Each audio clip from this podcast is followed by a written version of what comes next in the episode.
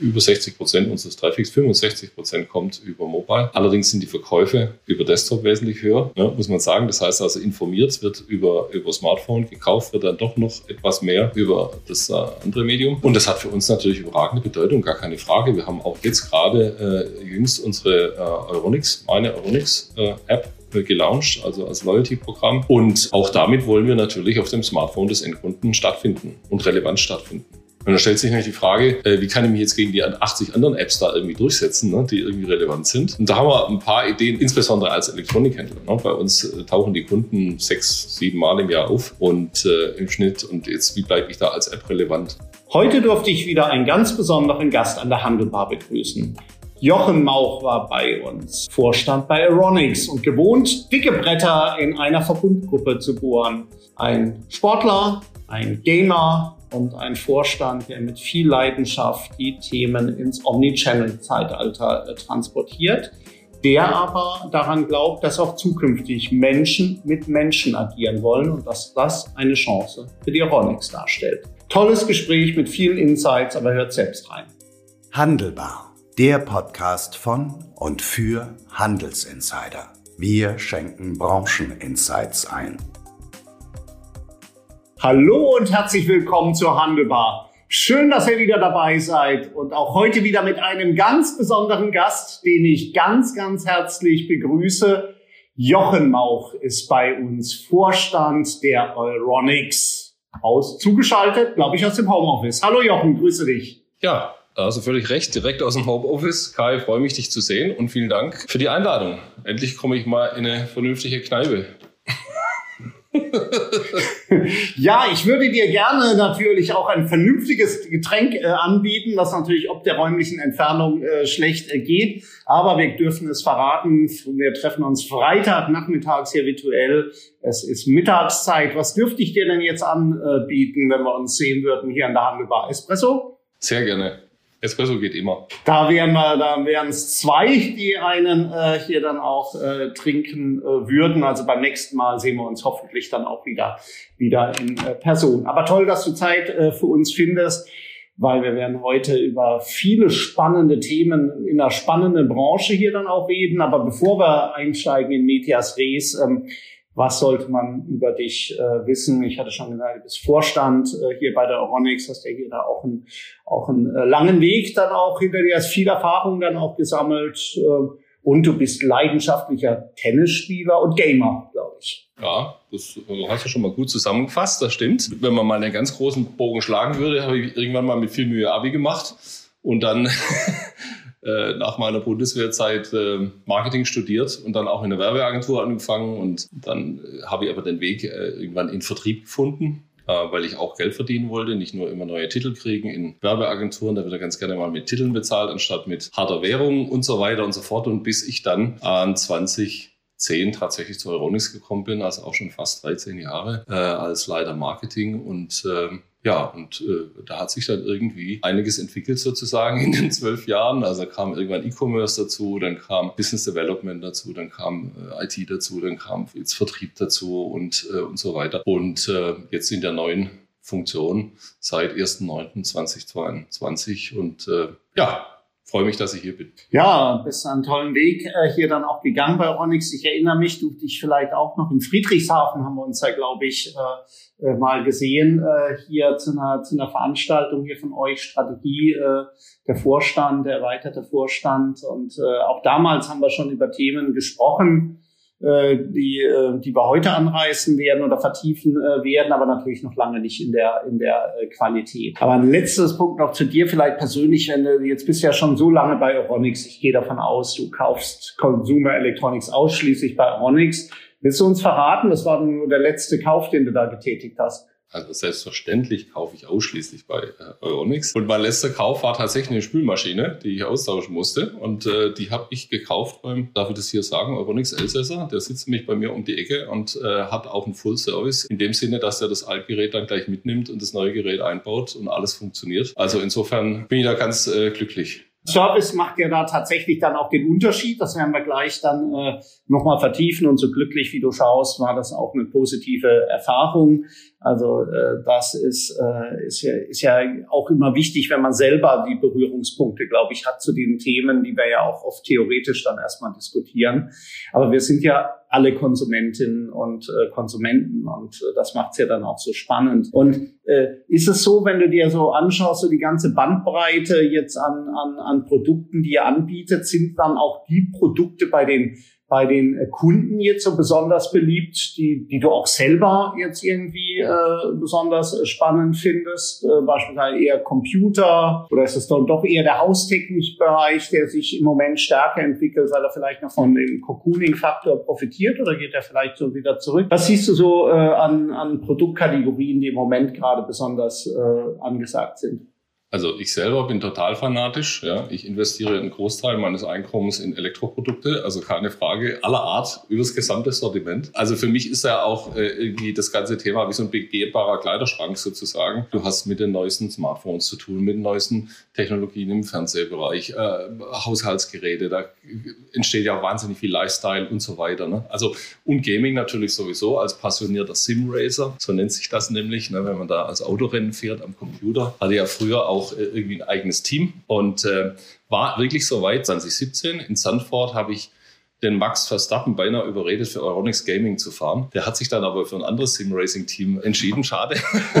Weil das wäre natürlich schon ein Knaller, wenn du in Formel 1, einen echten Formel 1-Fahrer in deinem Sim-Racing-Team hast. Ja, also insofern bin ich natürlich da ein Verrückter, was das Thema an, anbelangt. Und ähm, was ich im Markt feststellen kann, ist, dass es nach wie vor eine gute Nachfrage gibt nach fast allen Produkten. Also weiße Ware natürlich nicht mehr auf dem äh, Level, wie es jetzt während der Pandemie war. Auch PC-Multimedia nicht ganz auf dem Level wie Pandemie, aber auch gut. Smartphones nach wie vor. Was man vielleicht feststellen kann, dass im Fernsehbereich, da gibt es eine kleine Eintrübung äh, in der Nachfrage. Und aber was wir als wesentliches Learning haben, ist, dass der Kunde heute Hybrider kauft wieder. Also in der, in der Pandemie hat er quasi sehr hochwertig gekauft. Ja, da gab es auch so eine Mittelschicht. Und jetzt gibt's ähm, halt ähm, diejenigen, die nach wie vor sehr viel Geld ausgeben und ausgeben können für hochwertige Artikel. Aber so dieser Mittelbau, dieser Premium-Mittelbau, will ich ihn mal nennen, der hat sich jetzt wieder ein bisschen abgesenkt. Ja, da wird dann jetzt wieder günstiger gekauft, weil man eben noch Geld übrig haben möchte für ähm, Urlaub und Essen gehen und so weiter und so fort. Ja, das ist super spannend. Ich hatte das gerade diese Woche mit der äh, Sophie Florian von, von Google auch äh, diskutiert über deren Research. Sie sehen genau das Gleiche insgesamt für den Einzelhandel, also so den,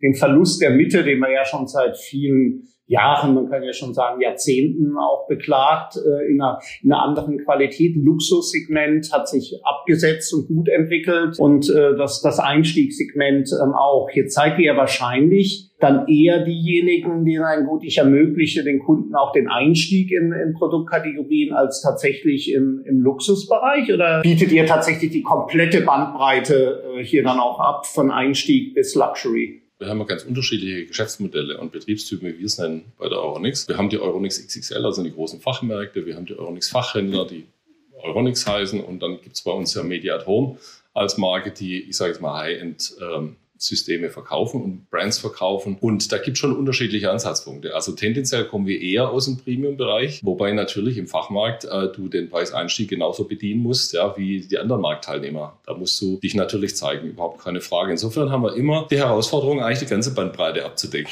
Das macht es natürlich nicht leichter, aber ihr seid ja, wenn man die Zahlen hier dann auch, auch sieht, die ihr veröffentlicht, ihr seid ja äh, gut unterwegs. Jetzt ist es ja eine, eine Branche. Ich hatte hier in einer der früheren Sessions ähm, an der Handelbar mit Wolfgang Kirsch, früher Mediamarkt äh, Saturn hier CEO, ja schon drüber gesprochen. Natürlich hat Amazon die Art und Weise, wie wir Consumer Electronics einkaufen, ein ganzes Stück weit äh, verändert. Wie nimmt ihr Amazon jetzt aktuell äh, war und wie gelingt es euch, in den Markt zu bestehen, der da sicherlich und sind ja auch aus der Schweiz äh, neue Online-Player, Digitech, äh, Galaxus, die auch noch nach Deutschland kamen, AO, also es kam ja eine Reihe von, von Playern durch den Online-Markt hier noch dazu. Wie nimmt ihr den Markt jetzt wahr, online mit Amazon, mit anderen und dann eben jetzt auch mit den Entwicklungen auf der Fläche? Also Amazon ist natürlich Amazon. das ist eine eigene Kategorie. Äh, und natürlich haben die auch den Endverbraucher ein Stück weit verändert, insbesondere was natürlich Prozesszuverlässigkeit und so weiter und so fort alles anbelangt. Haben die ihre Benchmarks gesetzt, äh, die wir natürlich versuchen müssen, irgendwie zumindest mal in die Nähe zu kommen. Unser Geschäftsmodell sieht aber eigentlich so aus, dass die uns kaum betreffen, genauso wenig wie andere Online-Shops zum Beispiel, die natürlich permanent irgendwie aus dem Boden sprießen oder neue Marktplätze jetzt und so weiter und so fort. Also Deutschland braucht keinen äh, zusätzlichen Online-Shop Euronics, sondern wir sind ein Multi-Channel-Händler. Unsere Aufgabe ist es quasi, die äh, einzelnen Standorte, die wir haben in Deutschland, als echte Omnichannel, Multichannel-Standorte zu operationalisieren für den Endkunden. Das heißt also, die Kunden, die in der Nähe unserer stationären Geschäfte sitzen oder leben, die sollen sowohl stationär als auch online bei unseren Mitgliedern einkaufen, so dass sie auch äh, nicht die Customer Journey verlassen.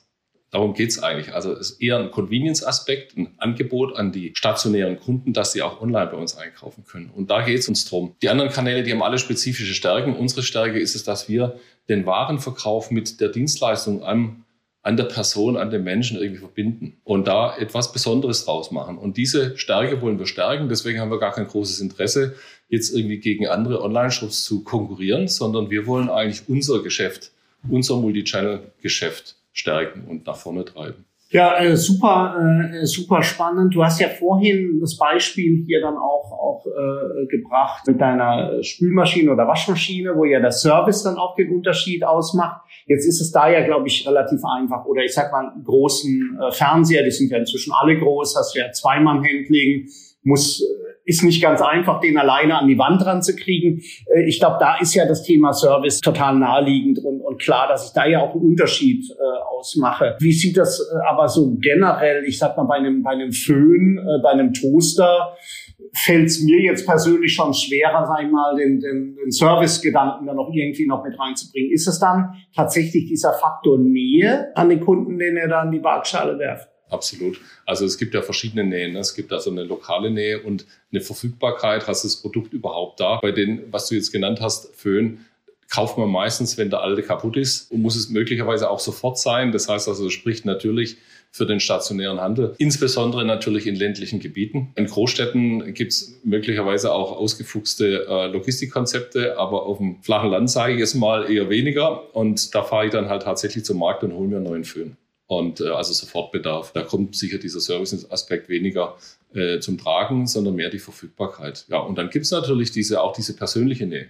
äh, um die wir uns viel Mühe machen, weil wir sind oft lokal, also unsere Mitglieder so verhaftet, dass sie ihre Kunden halt auch kennen. Ne? Oder die sind in ihrem lokalen Umfeld etabliert, die äh, sind da engagiert im Stadtrat oder in, in, im Fußballclub und so weiter und so fort. Man kennt sich und das ist so Teil der DNA der Euronics. Also näher als äh, in unterschiedlichen Dimensionen als ein als ein äh, Wettbewerbsfaktor, weil sicherlich äh, habt ihr ja kein Interesse dran, äh, jetzt in diesen in den reinen äh, Preiskampf hier dann auch reinzugehen, wenn es dann um Produkte geht. Das ist ja das Geschäftsmodell, wenn ich es richtig äh, verstehe, von Wish, äh, Temu und Co.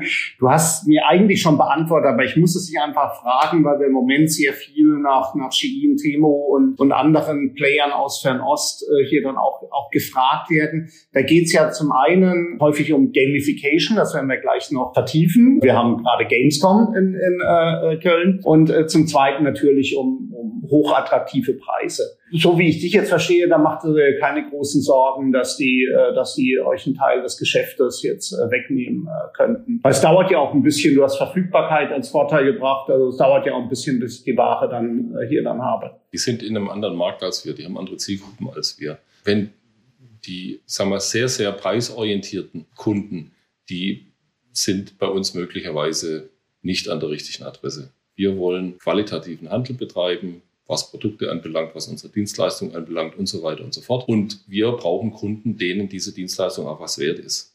Sonst geht das Geschäftsmodell nicht auf. Und diese Kunden gibt es in Deutschland und wir brauchen ja auch keine 100% Marktanteil, sondern uns würden ja schon 10% reichen, ich sag's mal so.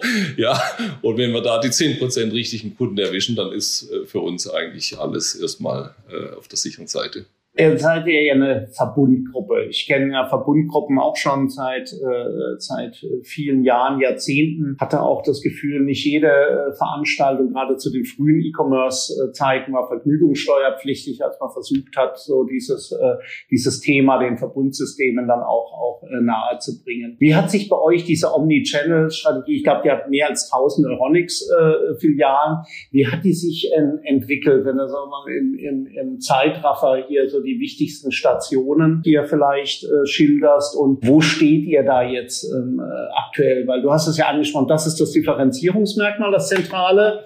Ähm, das muss man aber ja, glaube ich, auch mit einer sehr, äh, mit einer sehr guten Strategie und einer konsequenten Umsetzung dann auch nutzen, damit es auch ein echter Vorteil für den, für den Kunden oder die Kundin wird.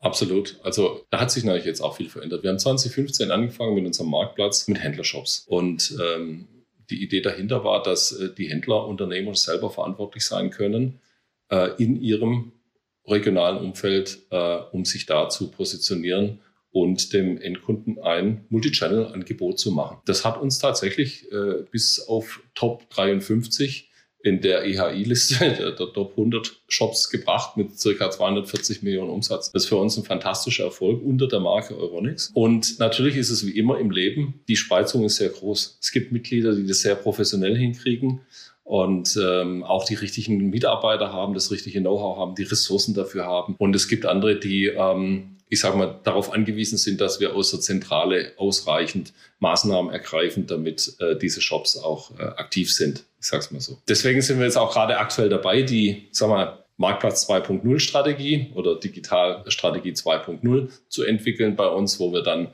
jetzt wieder auf ein neues Level kommen wollen. Da sind wir gerade dabei. Da haben wir dieses Jahr eine, eine Satzungsänderung gebraucht und eine Zustimmung unserer Mitglieder, die die uns mit 76,2 Prozent also erteilt haben. Bin da wahnsinnig stolz drauf, weil gerade in einem kritischen Umfeld wie eine Genossenschaftsstruktur und äh, ja, und da sind wir jetzt gemeinsam am Arbeiten. Da haben wir einen Händlerbeirat äh, äh mit 15 Mitgliedern, die uns dabei unterstützen und da werden wir äh, irgendwann im Sommer 2024 sicher was dazu. Vielleicht auf der Summer Convention wieder erzählen können. Um das mal Revue passieren zu lassen, am Anfang gab es natürlich viele Widerstände, keine Frage. Da hieß es noch, ja, wie online? Wir haben schon ganz andere Sachen ausgestanden. Ne? Braucht ihr Euronics online? Ne? Also so ging die Diskussion damals los. Das hat sich dann spätestens mit der Pandemie, das muss man wirklich sagen, komplett erledigt, weil in der Pandemie waren unsere Mitglieder sehr froh, dass jeder seinen Online-Shop hatte, weil er mit dem natürlich mit dem Kunden weiter im Dialog bleiben konnte und so weiter und so fort. Also das hat uns damals fantastisch durch die Pandemie gebracht, muss man wirklich sagen. Unsere Mitglieder hatten teilweise die besten Geschäftsabschlüsse seit 25 Jahren und da war dann im Grunde eigentlich auch hat es sechs oder sieben Jahre und die Pandemie gedauert, dann äh, waren alle überzeugt, dass es der richtige Weg war. Ja, also die äh, tatsächlich, wie man so oft hört, die Pandemie auch da als super CDO, der dazu beigetragen hat, äh, dieses Thema fest zu verankern. Ja, ich war ja tatsächlich letztes Jahr, du hast es angesprochen, auf der Convention und hatte auch das Gefühl in den Gesprächen tatsächlich, diese Thematik ist jetzt verstanden. Es geht ja dann natürlich aber äh, jetzt dann auch immer um die Details und, und die Umsetzung. Da setzen ja sehr viele Unternehmen und wir haben das auch in unserer Studie, die wir mit Google und HDE gemacht haben, der Omnichannel-Studie vor wenigen äh, Monaten als, als Hyperconnector Mobile äh, äh hier dann auch äh, bezeichnet. Also wir wollen ja alle irgendwo auf Smartphone drauf als, als Händler ihr ja wahrscheinlich auch. Wie ist da eure äh, Strategie, App, mobil optimierte Website, Services und so weiter, was da darüber steht? Absolut. Also wir haben unseren Marktplatz schon immer mobile optimiert. Also äh, klare Sache. Ähm, ich glaube, über 60 Prozent unseres Traffics, 65 Prozent kommt über mobile. Allerdings sind die Verkäufe äh, über Desktop wesentlich höher, ne, muss man sagen. Das heißt also, informiert wird über, über Smartphone, gekauft wird dann doch noch etwas mehr über das äh, andere Medium. Und das hat für uns natürlich überragende Bedeutung, gar keine Frage. Wir haben auch jetzt gerade äh, jüngst unsere äh, Euronics, meine Euronics-App äh, äh, gelauncht, also als Loyalty-Programm. Da kann äh, jedes Mitglied von uns quasi sein eigenes Loyalty-Programm aufbauen, festlegen, seine eigenen loyalen Kunden sozusagen da umgarnen. Wir unterstützen das aus der Zentrale raus mit zentralen Maßnahmen. Wir stellen die Technologie zur Verfügung und äh, auch damit wollen wir natürlich auf dem Smartphone des Endkunden stattfinden und relevant stattfinden. Und dann stellt sich natürlich die Frage, äh, wie kann ich mich jetzt gegen die 80 anderen Apps da irgendwie durchsetzen, ne, die irgendwie relevant sind. Und da haben wir ein paar Ideen, insbesondere als Elektronikhändler. Ne. Bei uns äh, tauchen die Kunden sechs, sieben Mal im Jahr auf und äh, im Schnitt. Und jetzt, wie bleibe ich da als App relevant? Aber da haben wir ein paar ganz gute Ideen entwickelt, also wie wir da ein Dialogzentrum quasi machen, das für den Endkunden auch Spaß macht und ihm wirklich weiterhilft und von daher dann die Nutzungsintensität auch hoffentlich entsprechend hoch ist. Glaubst du, dass es mit den, äh, mit den regionalen Loyalty-Programmen, den regionalen regionalen äh, Apps, dass das äh, auch wieder so ein Zwischenschritt ist, wie, wie, wie man es ja jetzt hier bei eurem Online-Shop ja dann auch äh, sieht. Weil aus der Kundensicht würde ich ja sagen, eigentlich macht es doch am meisten Sinn, wenn ich eine Euronics-App habe und die gilt dann genauso wie in Köln, wie wenn ich dann eben am Bodensee in, im Urlaub bin und dann kriege ich da auch Punkte und habe da die gleichen Vorteile wie zu Hause. Das ist natürlich theoretisch richtig, äh, praktisch aber sehr, sehr schwierig, da das alles wir, unabhängige Unternehmer sind. Und wenn der eine quasi einen Preisvorteil auslobt, hat der andere möglicherweise gar keinen Spaß dran, den einzulösen. Das heißt, was wir natürlich machen, an der Stelle jetzt äh, positiv hybrid. Es gibt gemeinsame Leistungsversprechen, äh, die wir aus der Zentrale heraus steuern. Die gibt es. Aber es gibt eben auch spezifische, die Händler ausloben, die dann auch nur bei dem Händler tatsächlich dann auch einzulösen sind. Da sieht man dann wieder den Spagat, den man das eine oder andere Mal vielleicht in der Verbundgruppe äh, hier dann auch machen kann, äh, machen muss. Aber äh, wenn wir dann schauen, die App ist ja auch ein Thema, äh, wo wir dann, äh, sagen wir mal, die Verbindung zwischen den Welten. Gibt es irgendwelche Themen, die ihr dann auch zentral äh, bespielt, zentrale Konzepte, um auch im Ladengeschäft äh, den Kunden da besser zu, zu adressieren, sein Kauferlebnis da äh, zu optimieren. Das ist ja nicht ganz leicht, wenn ich mir dann nochmal vor, vor Augen halte, die, die unterschiedlichen Store-Konzepte, die ja dann auch, ähm, auch entsprechend fahrt. Ja, aber man kann natürlich schon generische Aktionen auch äh, äh, entwickeln, die dann für alle gelten. Und ähm, da haben wir dieses Jahr auch zum Beispiel ein ganz großes äh, Augenmerk drauf gelegt. Äh, wir haben, glaube ich, jetzt elf Wochen äh, äh am Stück jede Woche eine andere generische Aktion gemacht. Also entweder ein Rabatt in Form von XY Prozent oder eine Dreingabe oder Logistikkostenfrei, Lieferkosten und so weiter und so fort. Also generische Aktionen. Und die sind dann für alle verbindlich und auch für alle umsetzbar. So. Aber wenn es dann tatsächlich in spezifische Dinge reingeht, wenn man sagt, was also, wir werden nächsten Sonntag irgendwie äh, äh, zum Spiel vom TSV Hüchtel, Stüchtelhücht kommt, ja, der äh, kriegt dann quasi in der nächsten Woche zehn Prozent auf irgendwas, ja, dann ähm, muss es der Händler eben selber machen. Ich erlebe dich, äh, Jochen, ja vor allen Dingen als jemand, der die digitalen Kanäle dann auch vorantreibt, die Digitalisierung äh, vorantreibt. Wir haben aber gerade hier auch in der, in der letzten Ausgabe von einer, von einer Studie, das Channel Up, hier von IFA Media Analytics äh, gesehen. Die alten Kanäle sind ja nicht weg. Also alle reden über die App, aber äh, Print wirkt immer noch. Ist es so, dass ihr auch da an der Stelle sagt, der Mix macht es, also Omnichannel macht es auch bei den Kommunikationskanälen? Oder glaubt ihr doch, dass wir da wieder eine Konzentration äh, sehen werden, dass, wir, dass man sich dann auch einfach als Händler auf weniger Kanäle dann auch konzentrieren sollte? Also sowohl als auch. Das ist eigentlich die, die ganz große Herausforderung, die wir jetzt alle haben, weil, weil es gibt eben kein Patentrezept. Und äh, am Ende ist es so, dass jeder irgendwie einen anderen Mix braucht, eigentlich, um erfolgreich zu sein. Und dann kommt noch oben drauf, dass sich der Mix eigentlich ständig ändert. Für mich ist das die eigentliche Herausforderung im Marketing im Moment, so näherungsweise den richtigen Marketingmix zu finden, mit dem wir erfolgreich sind. Und ähm, ich glaube nicht, daran, so 1-0 digital zu entscheiden. Ich mache jetzt überhaupt keine Beilage mehr. Ich mache es quasi nur noch virtuell, sondern ich glaube, es geht iterativ. Man muss es ausprobieren und dann schauen. Eins wird klar sein, Print nimmt an Bedeutung ab. Print hat auch nicht mehr den Impact auf den Abverkauf. Das hören wir auch von ganz vielen Mitgliedern, die sagen, ich mache Print, um mich zu zeigen. Ich habe keine Erwartung mehr, dass ich darüber verkaufe. Und jetzt geht es eigentlich um das Zusammenspiel. Inwieweit kann ich jetzt digitale Beilagen nutzen? Inwieweit kann ich Google nutzen? Inwieweit kann ich Social Media nutzen? Und so weiter und so fort. Und wo investiere ich in welche Maßnahme eigentlich wie viel Geld, damit es nachher erfolgreich wird? Und das muss im Grunde jeder Händler äh, für sich entscheiden und wir in der Zentrale genauso. Ist TV noch das Leitmedium, also für die Marke? Oder müssen wir da jetzt was ändern? Und wir haben jetzt gerade im letzten Jahr sehr viel ausprobiert und neue Erkenntnisse äh, die ich jetzt aber erzählen kann. Aber wir arbeiten da wirklich täglich dran und sind ständig in Austausch, monitoren, machen Analysen, machen Kundenumfragen, äh, machen natürlich, äh, ähm, wie soll ich sagen, ähm, ähm, Vertriebscontrolling. Ne? Was haben wir da für einen Impact, äh, mit welcher Maßnahme und so weiter und so fort. Werbung. Hi, ich bin Anne vom ECC Köln. Kennst du eigentlich schon den ECC Club? Das Netzwerk für Händler, Hersteller und Lösungsanbieter.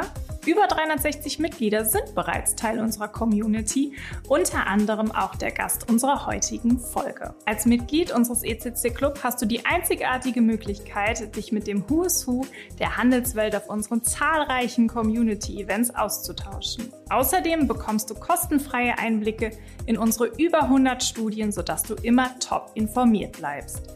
Das sowie viele weitere Vorteile möchtest du nicht verpassen? Dann folge dem Link in den Show Notes, um Teil der einzigartigsten und familiärsten Community in der Handelsbranche zu werden. Wir freuen uns auf dich. Ja, also wenn du mal jemand sucht, der besonders gute Kundenumfragen macht, dann kannst du dich gerne äh, melden. Du willst natürlich nicht zu viel verraten, aber was man ja verraten kann, bei der Marke setzt er ja schon auf, auf überregionale Aktivitäten und da setzt er ja dann auch schon auf die Kombination äh, mit Sport. Da macht er ja ganz spannende Sachen. Du hast eben Verstappen angesprochen, Fußball war ein Thema. Äh, im, im, äh, im letzten Jahr oder willst du nach dem Abschneiden der Frauennationalmannschaft äh, gar nichts zu sagen? Nein, da, da lassen wir uns ja überhaupt nicht irritieren. Also äh, Strategien muss man auch mal durchhalten, wenn es Rückschläge gibt. Grundsätzlich ist es so, dass wir mit Euronics immer versucht haben, da irgendwie agil und innovativ zu sein. Das haben wir 2012 oder 13 ja schon bewiesen, haben wir mit dem Gaming damals angefangen, da haben mich alle für verrückt erklärt. Ne? Als ich dann gesagt habe, wir investieren jetzt mal in Gaming, dann hieß es, oh, der Mauch, der ist jetzt in der Midlife-Crisis, der macht da jetzt ganz komische Sachen. Und da hatte aber noch gar keiner verstanden, dass es diesen Markt schon gab. Da gab es dann schon ESL Finals in Katowice mit 30.000 im Stadion und ich weiß nicht wie vielen an den Rechnern ne? und so weiter und so fort. Und da haben wir ja wirklich einen guten Weg gemacht und x-facher deutscher Meister in League of Legends und so weiter und so fort mit einem eigenen Team. Und es wurde aber dann irgendwann immer teurer, weil es der Markt immer größer wurde, immer mehr Investoren in diesen Markt kamen. Und dann mussten wir da die Strategie ein bisschen ändern. Und dann haben wir uns eigentlich ein neues Thema überlegt, wo wir dachten, dass wir auch gesellschaftlich irgendwie uns gut positionieren können. Und das war dann am Ende Frauenfußball. In Zusammenarbeit mit Euronics International, muss man sagen, weil dieses Engagement zwischen Euronics International und der UEFA abgeschlossen wurde. Und wir profitieren da quasi als, äh, als Mitglied, als Deutschland. Und das war natürlich ein Volltreffer. Letztes Jahr bei der EM, ne, das war ja ein Hype, das war unvorstellbar und äh, eine wahnsinnige Brand Exposure. Also das war traumhaft. Ne? Insofern hat sich das für uns schon verzinst. Das ganze Engagement geht über vier Jahre. Da war übrigens die WM dieses Jahr nicht integriert. Das ist nämlich die FIFA. Mit der muss man dann wieder einen anderen Vertrag schließen. Insofern, hm, sei es drum. Die nächste EM kommt bestimmt und bis dahin sind die Mädels wieder gut in Schuss und dann passt es auch für uns. Also alles, äh, äh, alles äh, richtig gemacht. Äh, dann kommen wir nochmal zurück äh, aufs Gaming. Das passt so schön, weil, äh, weil jetzt in Köln gerade auch äh, Gamescom ist. Der Hype ist riesig. Da für morgen alles ausverkauft an, an Tickets. Ähm, wie wichtig ist für euch jetzt der, der Gaming-Markt dann auch mit dem, mit den richtigen Produkten dabei zu sein? Ähm, auch, auch ökonomisch oder ist es dann doch eher ein Image-Thema? Sowohl als auch. Der Gaming-Markt ist natürlich groß keine Frage. Und er ist sehr, äh, wie soll ich sagen, interessant, weil äh, das Publikum ist fanatisch ist bereit, relativ viel Geld auszugeben. Also insofern hochinteressant. Äh, jetzt muss man aber unterscheiden zwischen den echten Gamern und den Mainstream-Spielern. Die echten Gamer, die haben spezifische Bezugsquellen.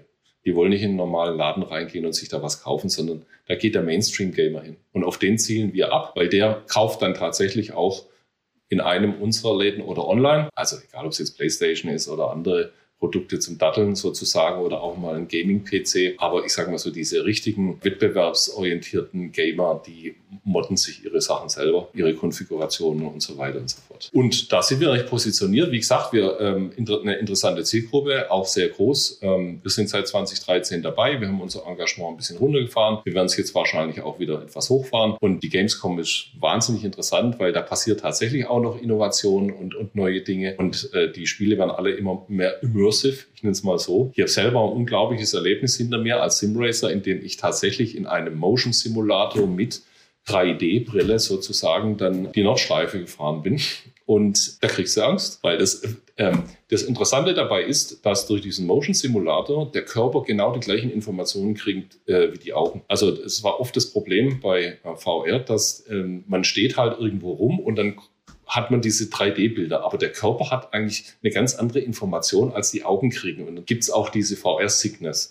Und äh, in diesem Motion-Simulator kriegst du auf einmal alles passend. Der Sitz bewegt sich genau wie die Strecke. Und dann denkst du, wirklich, ich sitze in diesem Fahrzeug. Und dann kommt eine No-Look-Kurve, wo du quasi mit äh, im fünften Gang normalerweise, also an einem PC, Vollgas durchfährst und denkst du, nee, also jetzt lupfe ich lieber erstmal, guck nochmal, ob es reicht. Ne? So, und äh, dann erwischt man sich dabei, wenn man die eigenen Verhaltensweisen verändert, vorsichtiger wird, ne? weil es realistischer wird. Also völlig verrückt. Tolles Erlebnis. Das klingt wirklich toll und bringt mich zu der Frage, ist das vielleicht der Bereich, äh, den, den auch die Branche insgesamt, Consumer Electronics, einfach braucht, wo, wo eben jetzt dann noch Innovationen entstehen? Ich habe das Gefühl, bei, bei Smartphones, werden ja die, die, äh, die Innovationen eher inkrementell äh, von, von Jahr zu Jahr. Da passiert ja jetzt nicht mehr so wahnsinnig äh, viel. Aber jetzt lebt ja genauso bei Spülmaschinen oder, oder Waschmaschinen. Natürlich gibt's immer Verbesserungen, aber die großen Innovationen, die vielleicht auch dafür sorgen, dass man dann eben ein Gerät austauscht, obwohl es eigentlich noch gut äh, seinen Dienst äh, tut, bleiben da vielleicht eher aus. Ist es auch Gaming deswegen so wichtig, weil, weil da wahnsinnig viel passiert, viele Innovationen? Ich glaube schon. Da sind auch viele Leute, junge Leute mit befasst, ne, die wollen, dass es weitergeht und dass sie natürlich neu inspiriert werden, neue Anregungen bekommen und da tut sich aus meiner Sicht ziemlich viel. Also von daher muss man da immer ein Auge drauf haben, auch als Mainstream-Marke und äh, wir gucken uns das an und sind mit unseren Angeboten dann auch entsprechend ähm, positioniert. Ja, und für mich persönlich macht das natürlich sowieso Spaß. Dieses Jahr kann ich leider nicht teilnehmen, aber ich bin bestimmt wieder bei der nächsten dabei. Im Übrigen aber genauso wie die IFA wenn ich mir die Nebenbemerkung mal erlauben darf, die brauchen wir nämlich auch am anderen Ende. Und ich hoffe, dass dann auch viele äh, irgendwie den Weg dahin finden, um diese wunderbare Messe zu stärken, weil die doch nach wie vor auch wenn sie ein bisschen an Innovationskraft eingebüßt hat und so weiter und so fort, ein Impulsgeber ist für unsere Branche und ähm, von daher dringend gebraucht wird. Ja, also drücke ich schon mal äh, ganz fest die Daumen. Ähm, auch da ist ja das Messegeschäft jetzt durch Corona oder nach Corona nicht zwangsläufig einfacher hier geworden. Wir müssen leider schon so ein bisschen auf die Zielgerade äh, hier einbiegen und du bist ja Sportler auch ein bisschen schnell, wenn ich auf die Uhr äh, gucke. Vielleicht die erste, äh, die erste Frage noch, noch ziemlich generisch. Ähm, ich bin das gestern selber gefragt äh, worden. Sehen wir jetzt, jetzt speziell in, in deiner, in eurer Kategorie, sehen wir da jetzt auch ein Ende des Online-Wachstums? Haben wir da jetzt so die Sättigungsgrenze? Wir liegen ja so, wenn ich so richtig im Kopf habe, irgendwo zwischen 35 und 40 Prozent Marktanteil online insgesamt, wenn ich mir die die Kategorie Consumer Electronics anschaue, ist es das jetzt? Wir sehen ja äh, letztes Jahr zum ersten Mal einen Rückgang des Onlinehandels in, in Deutschland. Wir sehen auch dieses Jahr tut er sich bis dato vergleichsweise schwer, schwerer als der stationäre Handel in, in vielen äh, Kategorien? Oder glaubst du, äh, dass die Geschwindigkeit jetzt zwar nachlässt, aber dass wir sukzessive in den nächsten Jahren doch weitere Verschiebungen haben werden? Ich glaube, dass es da jetzt gerade so eine Beruhigung gibt, definitiv. Äh, aber es hängt ja immer davon ab, welche Impulse es dann äh, gibt. Ne? Also wenn die nächste Pandemie kommt, geht es natürlich dann wieder weiter. Oder wenn, äh, wenn es zum Beispiel neue Produktkategorien gibt, die extrem online-affin sind, dann kann es natürlich eine Belebung auch des Online-Marktes geben. Im Moment kann ich das nur bestätigen, was du sagst. Es gibt jetzt gerade so eine Stagnation an der Stelle. Ähm, es gibt auch, ich sage mal, von Herstellerseite im Moment kein großes Interesse, äh, den Online-Marktanteil noch höher zu fahren. Und äh, ja, aber wie gesagt, das hängt davon ab, welche Parameter sich natürlich für die, in der Zukunft noch verändern. Und da kann es natürlich schon wieder irgendwie weitergehen. Für uns als Euronics haben wir noch Luft nach oben, weil wir sind noch nicht bei 30 oder 35 Prozent. Also insofern geht da nochmal von dem Marktwachstum für uns aus. Ja, Jochen, du sprachst ja Innovationen an, die, die wichtig sind. Eine könnte natürlich auch sein, dass sich die, die, die Online-Art des Einkaufens dann vielleicht auch äh, noch stark verändert, noch attraktiver wird. Bei aller Begeisterung für Augmented Reality, Virtual Reality, das Metaverse ist es aber wahrscheinlich nicht, was den äh, nächsten Schub bringt, oder doch? Finde ich euch äh, bald auch im, im Metaverse mit Aronix. Es kommt drauf an, wie relevant es wird. Ne? Also irgendwann muss man eigentlich schon irgendwie im Blick behalten äh, und schauen, wie man sich da positioniert, keine Frage. Wobei ich habe da ja schon mehrere Phasen jetzt auch miterleben dürfen in meinen 59 Jahren, also äh, Second World und ich weiß nicht, was es da alles gab. Und dann hieß es, pass mal auf, jetzt ändert sich alles und jeder äh, lebt dann quasi nur noch im Netz. Äh, ob das dann tatsächlich so wahnsinnig bedeutend wird, weiß ich nicht. Also ich glaube sogar eher weniger, weil am Ende ist es so, dass Menschen immer noch mit Menschen interagieren wollen. Das ist einfach so. Und spätestens auch in der Zeit nach der Pandemie, welche Sehnsucht es da gab, dass sich Leute wieder treffen, dass sie also auf Events gehen und äh, sich gemeinsam irgendwie Erlebnisse haben, persönlich. Das hat mir das eigentlich dann auch nochmal bestätigt. Natürlich wird dieses Metaverse einen wichtigen Teil wahrscheinlich unseres zukünftigen Lebens ausmachen, weil man da viele Dinge sehr elegant organisieren kann. Ich sag's mal so. Aber für echte Emotionen wird es wahrscheinlich um den persönlichen Kontakt nicht gehen. Wenn wir jetzt äh, äh, noch in die Zukunft äh, schauen, dann auch, auch ähm, abschließend, welche Bedeutung, ihr habt doch jetzt ein ganz spannendes Projekt vorhaben, wenn ich es richtig äh, gelesen habe, ich hoffe, ich spreche es richtig aus, New You. Welche Bedeutung äh, wird dieser Zukunftsstore äh, für euch dann auch in fünf Jahren äh, hier haben? Und vielleicht sagst du noch mal zwei, drei Sätze dann auch dazu für diejenigen, die es wie ich kaum aussprechen äh, können und vielleicht aber noch gar nicht so viel darüber wissen. Also welche Bedeutung das tatsächlich hat in fünf Jahren, äh, das kann ich nicht sagen. Was ich sagen kann, ist, dass die ganze Journey, sich mit dem Thema auseinanderzusetzen, schon mal sehr wertvoll war. Ne? New You, also das neue Du sozusagen, der New You. Da haben wir versucht, letztendlich ein neues Einfallstor in unser Geschäftsmodell zu finden. Und zwar, es gibt das Einfallstor Ware, ich brauche was oder ich will was. Es gibt das Einfallstor Service, was kaputt oder ich will es irgendwie anders haben. Und es gibt das Einfalltor Mensch. Das haben wir jetzt neu erfunden sozusagen, indem wir sagen, wir wollen dich coachen. Also wenn Menschen heute das Gefühl haben, ich will jetzt zum Beispiel verantwortungsvoller, nachhaltiger leben, was muss ich denn tun, um jetzt meinen Fuhrpark zu Hause so aufzusetzen, dass es wirklich sinnvoll ist? Also es fängt natürlich mit äh, Strom, Energie und allen Themen äh, an und geht äh, weiter über Gesundheit und so weiter und so fort. Und wenn ich da einen, ich sage mal, äh, kompetenten Ansprechpartner habe, der mir da eine Navigation gibt oder am besten eine Community, die mir Navigation gibt in Form eines Shops, an dem ich dann auch noch beteiligt bin über ein Beteiligungsmodell, wo ich Gleichgesinnte finde, mit denen ich mich dann in der Community austauschen kann, dann kann das ein mögliches interessantes Angebot für eine bestimmte Klientel in unserer Gesellschaft sein. Und das fanden wir sehr, sehr spannend. Und im Moment ist es ein Marketingprojekt, ja. Und ob das tatsächlich irgendwann mal ein wirtschaftliches äh, Modell sein kann, also äh, ist es den Leuten wirklich das Geld wert, dann auch dafür zu bezahlen, weil das ja erstmal nichts mit Verkauf von Ware zu tun hat, sondern als erstes mal mit einem Beratungsansatz. Das muss ich noch zeigen. Aber so weit wollten wir auch noch gar nicht gehen, sondern uns ging es darum, uns mal mit dieser Frage auseinanderzusetzen. Und so ist dieser New You Store in Anführungszeichen entstanden. Ähm, das heißt, A, ein Beteiligungsmodell für alle, die dabei sind, sodass man auch eine Nähe, eine Community schafft, die sich dann äh, letztendlich über ein Mitbestimmungsrecht auch die relevanten Themen, die in diesem Store gespielt werden, gemeinsam definieren und bestimmen kann. Ja, also tatsächlich ein hochinnovativer Ansatz, den ihr da äh, fahrt. Wirklich spannend. Ich bin mal gespannt, äh, welche Relevanz es dann tatsächlich haben wird, wenn wir uns in fünf Jahren äh, hier wiedersehen. Nochmal Revue passieren lassen, was wir damals besprochen hatten. Wenn wir uns in fünf Jahren wiedersehen würden und, und äh, dann auf die Entwicklung von Ironics äh, zurückblicken. Was glaubst du, werden so zwei, drei zentrale Entwicklungen sein, die wir dann äh, besonders stark diskutieren werden? In fünf Jahren. Oh, also da wird auf jeden Fall ein wesentliches Thema wird sein, dass wir die Rolle der Genossenschaftszentrale neu definieren müssen. Also die Zentralen der bisherigen Kooperationen oder Genossenschaften waren oft ausführende Organisationen. Das heißt also, gegründet wurden die mal von Händlern, die dann letztendlich vorgegeben haben, in welche Richtung alles zu gehen hat. Und diese Zentralen waren dann die ausführenden Organe. Heute ist es aber so, dass jetzt zunehmend die Zentralen ähm, Verantwortung auch für das Geschäftsmodell der Mitglieder oder der Händler übernehmen müssen, damit zu führenden Organisationen werden müssen. Und äh, dazu braucht es natürlich auch zentrale Prozesse als Infrastrukturgeber für und, und Systemdienstleister sozusagen für die äh, angeschlossenen Mitglieder, Genossen. Und da ist es natürlich ein spannender Weg, so viel Zentralität wie nötig und Dezentralität wie möglich zu finden. Und da gibt es natürlich ein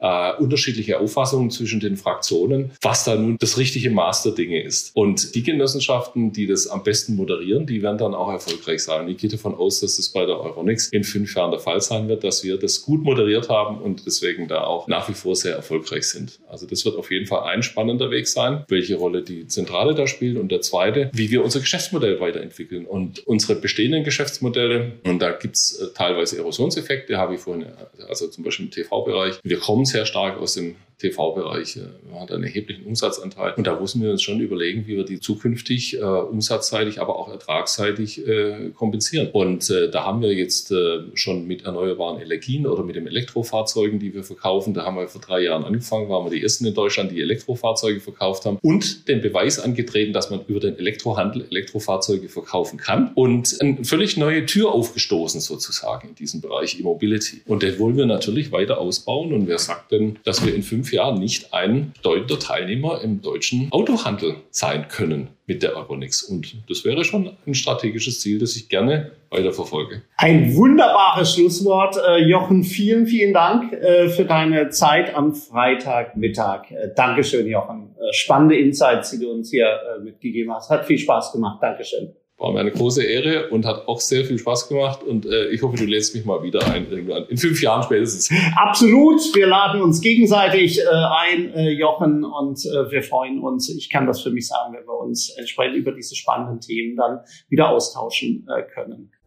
Das war die heutige Handelbar mit Jochen Mauch, leidenschaftlicher Sportler leidenschaftlicher Gamer und leidenschaftlicher Vorstand der Euronics, der diese Verbundgruppe in das Omnichannel-Zeitalter führt, der auch daran glaubt, dass auch zukünftig Menschen mit Menschen agieren äh, wollen und das eine Chance für Euronics darstellt. Und auch in 14 Tagen begrüße ich an dieser Stelle wieder einen spannenden Gast aus dem Handelssegment. Josef Grafner wird bei mir äh, sein, aus Graz dann zugeschaltet von Link Mobility und wir werden über die Kommunikation der Gegenwart, aber vor allen Dingen auch der Zukunft sprechen. Für heute sage ich vielen, vielen Dank fürs Zuhören. Abonniert diesen Podcast und bleibt uns gewogen. Und bis zum nächsten Mal sage ich, bleibt gesund, erfolgreich und zuversichtlich. Tschüss aus Köln.